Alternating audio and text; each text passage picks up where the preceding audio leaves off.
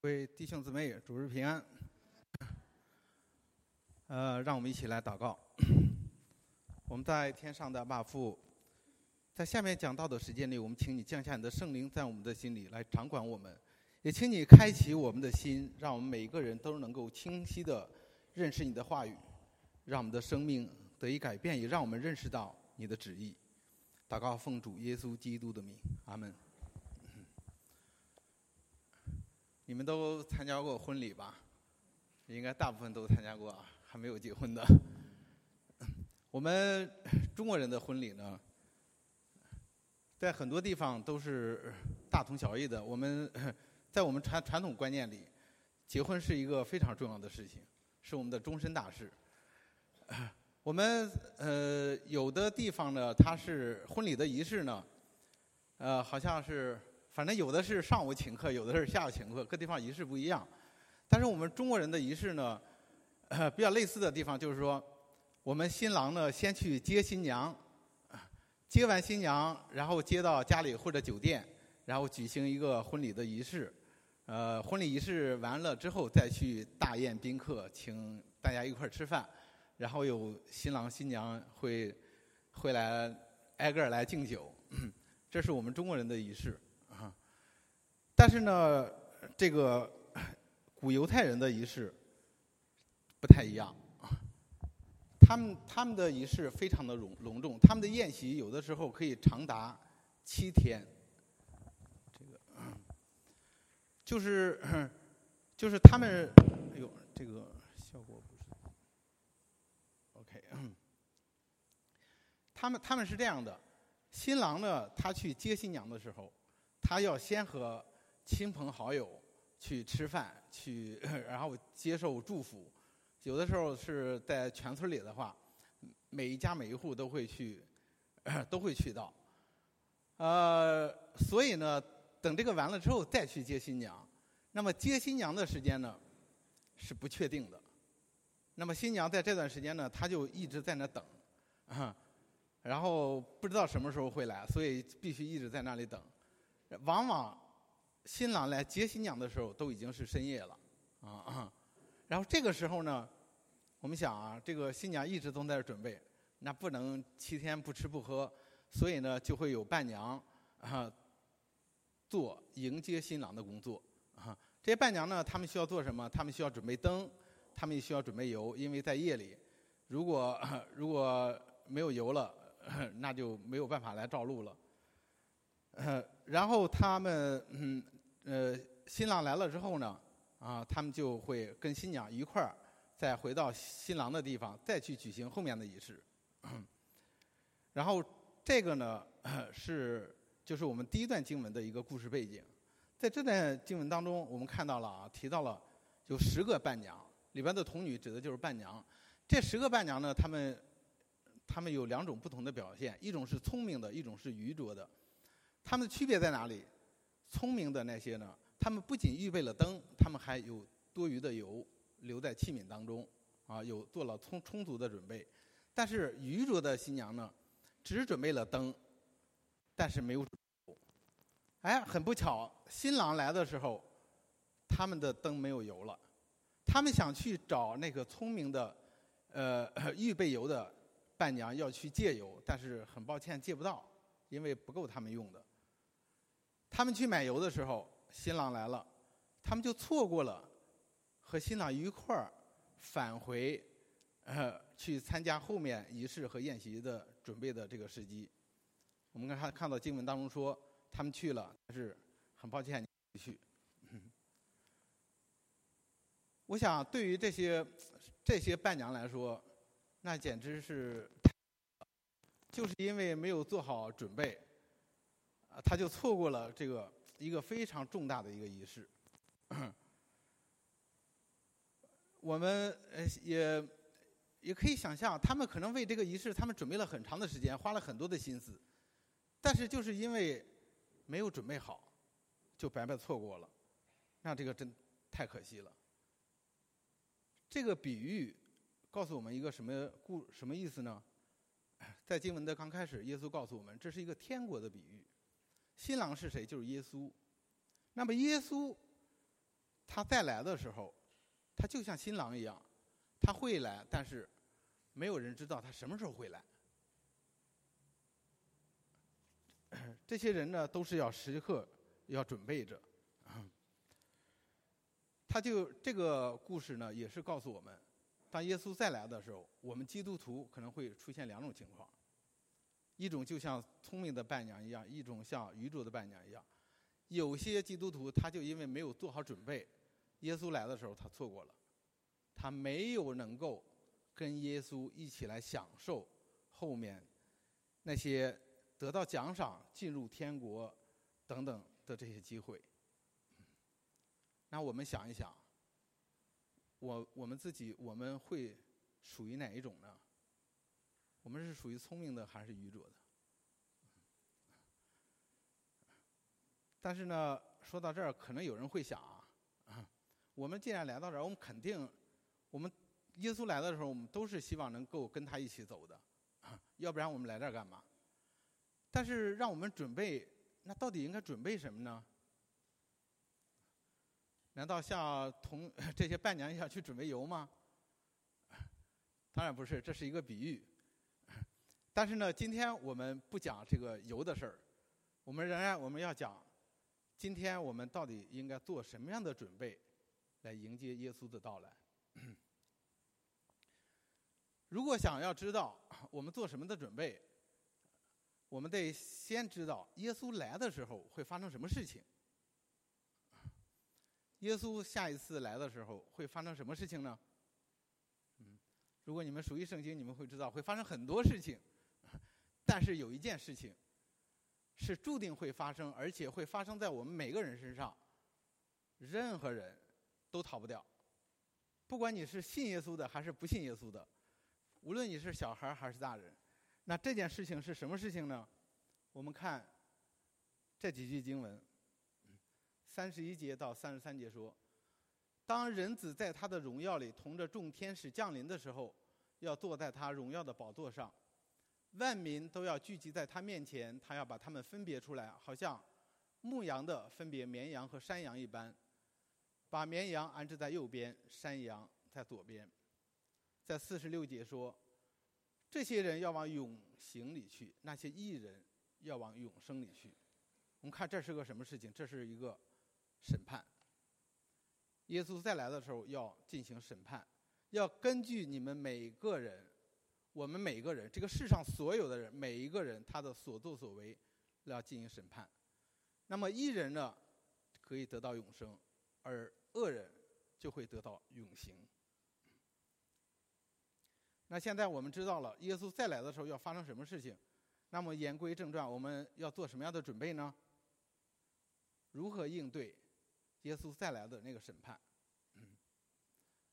拿一个考试来做比喻啊？为什么拿考试来做比？因为考试对我来说是曾经噩梦最头疼的事情，非常不擅长考试。大学毕业之后，原来以为我再也不用去参加考试了，但是没想到还得参加考试，现在还得学习。不仅在学校要参加考试。我们的人生本身就是一场考试，啊，我们每个人其实都是在这个考试当中，因为最后会有一个给你批卷的过程。OK，那么既然无法逃脱这个考试，那怎么办呢？只能勇敢的去面对了啊！对于我来说，这有一个非常大的一个心理的变化，因为现在我面临很多的考试，我都是非常勇敢的去面对。认真对待每一个考试，也感谢神给我这样的一个勇气。那么，这个考试，我们人生的这场考试，耶稣给我们的这场考试和其他的考试还不太一样。这个考试要说有什么不一样的，其实应该第一可以说一个比较简单。为什么比较简单呢？因为出题的人是谁？是耶稣，他是出题的，他也是我们的指导老师。他也会指导我们怎么样去应对我们的考试，同时他也是最后阅卷和打分的那一位。所以呢，这个还有一个很重要的啊，这场考试呢，它是一个开卷考试，题目和答案都已经明明白白的给出你来了。你只要照抄，你就能通过。啊，而且呢，对于我们已经信耶稣的人来说，嗯，因为有指导老师，他会指导你，他会帮助你去考过。但是如果没有信耶稣的人，也要注意听了啊，要不然这张考试你可能要要 fail 了。现在我们来公布我们这个考试的题目，还有这个答案是什么？我们来看经文三十四节。王要对那右边的说：“你们这蒙我父赐福的，可来承受那从那受那创世以来为你们所预备的国，因为我饿了。”我们一起来读后面两节。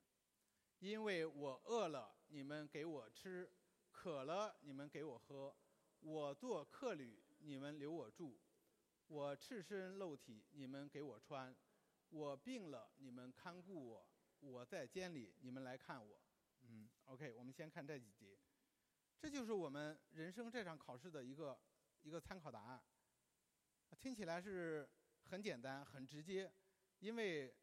要做什么很具体，要做什么事情都已经很明白了。但是如果我们只看字面的意思啊，我们首先看这个王，王指的就是就是耶稣。从字面意思上来看，耶稣说什么？说说我饿了，你们给我吃；我渴了，你们给我喝；我做客旅，你们留我住；我赤身露体，你们给我穿；我病了，你们看顾我；我在监里，你们来看我。如果 我们刚从这个上来看，说如果我们看到耶稣发生这样的情况，我想我们每一个人都会很乐意的去帮助他，对不对？从我们基督徒的身份上来说，耶稣给我们的命令让我们 尽心尽意尽力爱主你们的神，我们都接到这样的命令，我们也很愿意去做。那么，如果我们看到耶稣发生这样的处在这样的境界当中，我们很愿意去来提供帮助。但是问题是什么？耶稣不在这儿啊，他在天上，我们看不到他。嗯，那我们到底应该怎么做才能做到这些呢？我们怎么做才能算是去爱他呢？对于很多人来说，这可能不是一个问题啊。但是对我来说，这曾经是一个问题。在我刚信主的时候，我有一段时间我都在思考这个问题。为什么呢？我刚信主的人，很多弟兄姊妹熟悉我的经历，神给了我很多爱，很多恩典，哇！每天我都被神的爱所包围。有一天我就在想，耶稣这么的爱我，啊，我怎么样去回报他？我也愿意去爱他。但是，我怎么做才行呢？他又不在这里。然后，直到我看到后面这句经文，第四十节，王要回答说。我实在告诉你们，这些事你们既坐在我这弟兄中最小的身上，就是坐在我身上了。耶稣在天上没问题，但是他也在这个世界上，他就在我们当中。他，我们每个人都是耶稣的肢体。你爱。教会的弟兄姊妹，那你就是爱耶稣了。当我明白这个道理的时候，我知道我应该怎么做了。当然，我做的第一件事是什么？首先是爱我的妻子和我的孩子，因为他们生活在我的身边，离我最近，每天我都可以接触到他们。我学会怎么去爱他们。当然，还有一个原因，我在教会当中发现我是。每天都在接受爱和帮助的那一位，哇！弟兄姊妹们，整个教会都都来帮助我，然后我就觉得好像我没有能力去帮助大家，大家也不需要我的帮助，所以我只好先去从我家人开始。但是后来，耶稣他就不停的在培训我、训练我，也给了我各样的能力，让我现在也可以为大家来做一点事情。提供一下我的帮助，感谢神。然后，对，我们我不知道你们 是不是有跟我一个同样的感受啊？我们教会是一个很有恩典也很有爱的教会，很多弟兄姊妹都跟我这么说过。其实我自己也是啊，我非常的开心跟大家在一起。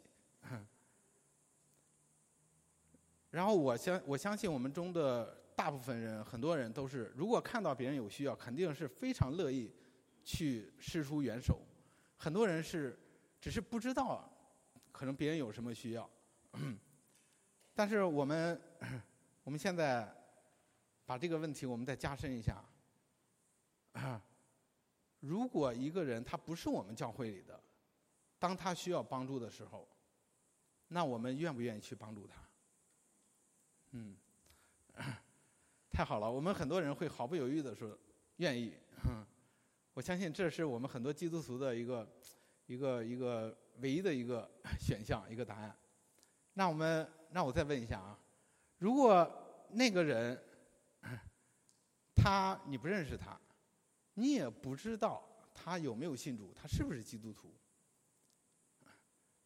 当他需要帮助的时候，你会愿不愿意会提向他提供帮助呢？嗯，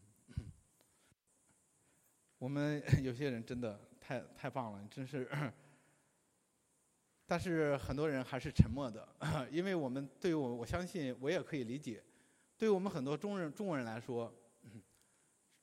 有我们要帮助一个人的时候，我们会考虑很多的事情，他处在什么样的境况，他为什么需要这个帮助？还有一个很重要的一点，他是不是他是不是骗子？尤其是在中国，他是不是骗子？然后我是不是认识他？啊，等等，我们会在我们的爱上面会加很多的条件。如果这个问题我们再加深一下。如果出现的这个人需要帮助的这个人，你不喜欢他，甚至他是你的敌人，你很讨厌他，当他需要帮助的时候，你会怎么做？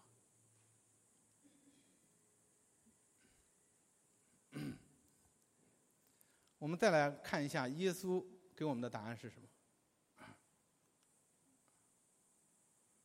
这些是你既坐在。我这弟兄中最小的身上，就是坐在我身上。你你们既不坐在我这弟兄中最小的身上，就是不坐在我身上。这个陌生人，我们不知道他是不是基督徒，可能是，也可能不是。他可能现在不是，但是他将来会不会是，我们不知道，我们也无法做判断。那怎么办呢？让我们想想，耶稣是怎么做的？耶稣是如何对待那些与他为敌的人的？那么第一个问题，耶稣的敌人是谁？是我，也是你。在我们信耶稣之前，我们都是耶稣的敌人。我们行事为人、所思所想，都是在背逆神。神怎么样对待我们的？给我们恩典，跟我们给我们爱，甚至是现在，那我就让我我我自己来说，我有的时候我仍然在背逆神，不听他的话，我仍然在做耶稣的敌人，但是他对我怎么样？他的爱不离不弃，他一直在宽恕我，一直在帮助我。耶稣对待他的敌人是这样，那我们呢？跟大家分享一个故事。过去几年，我经常在北京，有的时候我参加北京海淀堂的聚会。北京海淀堂的位置在中关村创业大街，然后我坐火车，就是有一个火车站，就是坐火车的话是要到中关村站，然后再走个十几分钟就到了。有个弟有一个弟兄，他就是 出了火车站，他去海淀堂的路上，那是一个冬天的早上，有一对老年的夫妇拦住了他，就是要寻求帮助，就是就是要钱。然后那个老年夫妇说，他们来北京看病，本来女儿是在北京工作，但是联系不上了，啊，他们想回家。这个弟兄呢，他就思考了一下，给了他两百块钱，告诉他们，大冬天的你们回去吧，这点钱可能够你们今天的吃吃喝了。然后他完了，他就准备离开，但是有一个呃有一个女生，有位女士就拦住了他，就问他，就说：“我在这站了好久，我一直在观察他们俩，他们俩是骗子，你为什么要给他们钱？” 这个弟兄呢，因为也不知道这位女士她是一个什么样的背景，也也没有办法去跟她分享一个真实的经历，啊，后来他就跟我们讲。他说：“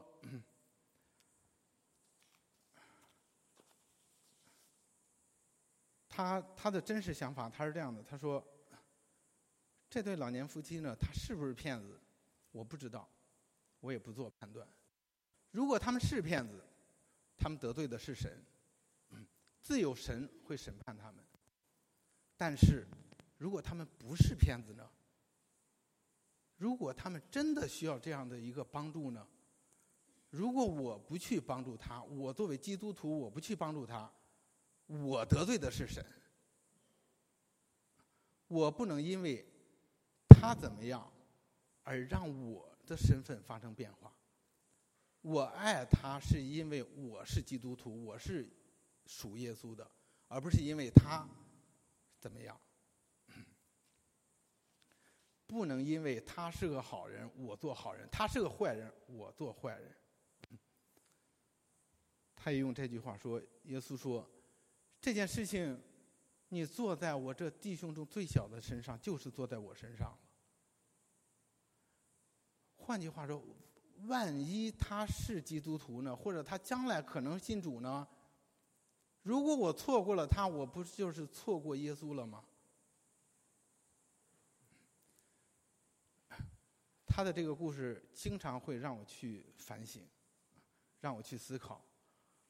因为说实在的，我们在我们的生活当中，我们经常会看到有一些需要帮助的人，我们经常会面临这样的一个处境。在这个，但是我们也看到，越来越堕落的世界里边，骗术也是多的防不胜防。要不有人说嘛，傻子太多了，骗子都不够用了。世上的人都在追求做一个聪明人，没有人愿意做傻子。但是，啊，我我不知道在座的各位有没有还没有信主的人，听到这样的话，你们是不是觉得基督徒都很傻呀？但是我真的希望我们基督徒能做一个傻子，而不是做聪明人，千万不要因为自作聪明而错过了耶稣。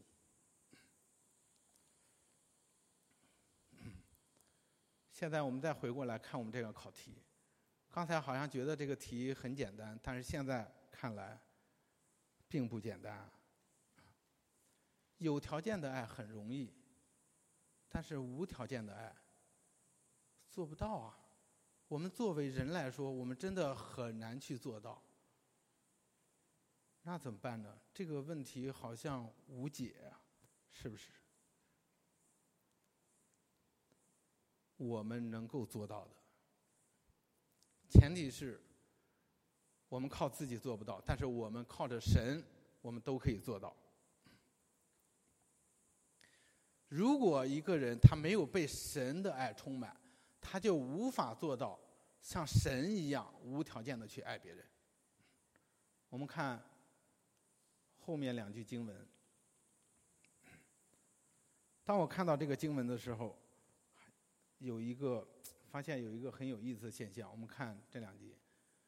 王耀对那右边的说：“你们这蒙我父赐福的，可来承受那创世以来为你们所预备的国。”王又要对那左边的说：“你们这被咒诅的人，离开我，进入那位魔鬼和他的使者所预备的永刑里去。”这个经文给我看的第一个。有一个感觉，好像是说，这两种人好像是神的工作在先，啊。还有一个问题，在当我看经文的时候，发现，哦，还有两节经文上面没有有两节经文，呃，当在审判的时候，异人和恶人同时面对这种状况的时候，他们问了一个问题，他们两双方问的 两两种人问的问题是一样的，说说主啊，什么时候我我们看到你饿了，你渴了，你赤身露体，我们没有这么做呢？我们有这么做呢？当我看那个经文的时候，我发现觉得很奇怪，好像是说，艺人做了这样的事情，但是他们不知道；恶人同样，他们也看到了有一些需要帮助的人，但是他们也没有去做，他们也不知道。然后看到这两句经文，好像感觉有点儿答案的意思，就发现这个事情是什么样？是这个祝福是来自于神。咒诅也是来自于神，但是感觉是好像是神的操作在先，而人的动作在后。就感觉因为那些艺人是蒙受祝福的，所以他们就可以做到。哎，我看到 有人病了、饿了、渴了，就可以去做。但是有些人他看到了，他也不会去做。好像。神的手在背后掌管着这一切。当我看到有这样一个感觉的时候，我就想起了 在创世纪当中，神最初在呼召亚伯拉罕的时候，当时神说：“说我必叫你成为大国，我必赐福给你，叫你的名为大，你也要叫别人得福。”那为你祝福的，我必赐福于他；那咒咒诅你的，我必咒诅他。地上的万族都要因你得福。在很久很久以前，《创世纪》的而那段经文当中，神呼召了一个人亚伯拉罕，说要祝福他。这个是在先的，并且要使用他，透过他让地上的万族都得到祝福。这是在《创世纪》当中的。神非常重要的一个应许，因为在后面的历史当中，不仅以色列人的历史，包括我们人类的历史，神一直都在来实现他的应许。他的应许是什么？就是神要通过一些他所呼召和拣选的人，要祝福他们，并且要使用他们成为别人的祝福。我们知道。以色列人后来，他们是得到了神的祝福，进入了应许之地。神在他们进入应许之地的之前，给他们颁布了律法。当时在立位记当中，我摘选了几节。首先，耶和华对摩西说：“你要小谕以色列会会众说，你们要圣洁，因为我耶和华你们的神是圣洁的。说不可欺压你的邻舍，也不可抢夺他的物。”你们实行审判，不可行不，不可行不义。还有和你们同居的外人，你们要看他如同本地人一样，并要爱他如己。我们是耶和华你们的神，曾把你们从埃及地领出来，你们要谨守我一切的律例典章，因为 我是耶和华。神一直他的心一直没有变过，他一直在实现他的应许。但是以色列人，他们不愿意去遵守神的命令，去承受这个应许，他们失败了。但是我们知道，最终实现这个应许的人是耶稣。嗯。但是也透过耶稣，这个应许就落在了我们身上。耶稣完全实现了这个应许，而我们刚才说了，我们是谁？我们是耶稣的肢体。所以我们就是被神所呼召的那一位，实现神应许的那一位。那么神要祝福我们，因为我们信耶稣，并且要使用我们去完成神给亚伯拉罕的应许，就是地上的万族都要因你得福。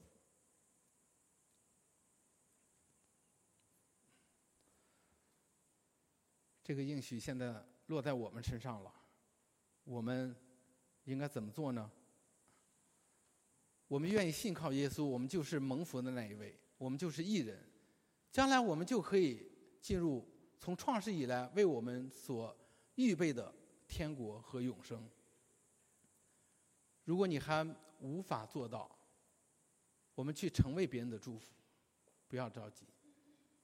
神会一点一点预备你，他会不停的赐福给你，直到你可以成为别人的祝福。如果你能够牢记你的身份，我们是属耶稣的。那么，在我们人生的这场考题当中，你必将得胜，你必会成功，因为我们不是靠着我们自己，而是靠着神。如果在我们当中还没有信耶稣，那么你愿不愿意去了解一下呢？愿不愿意去承受？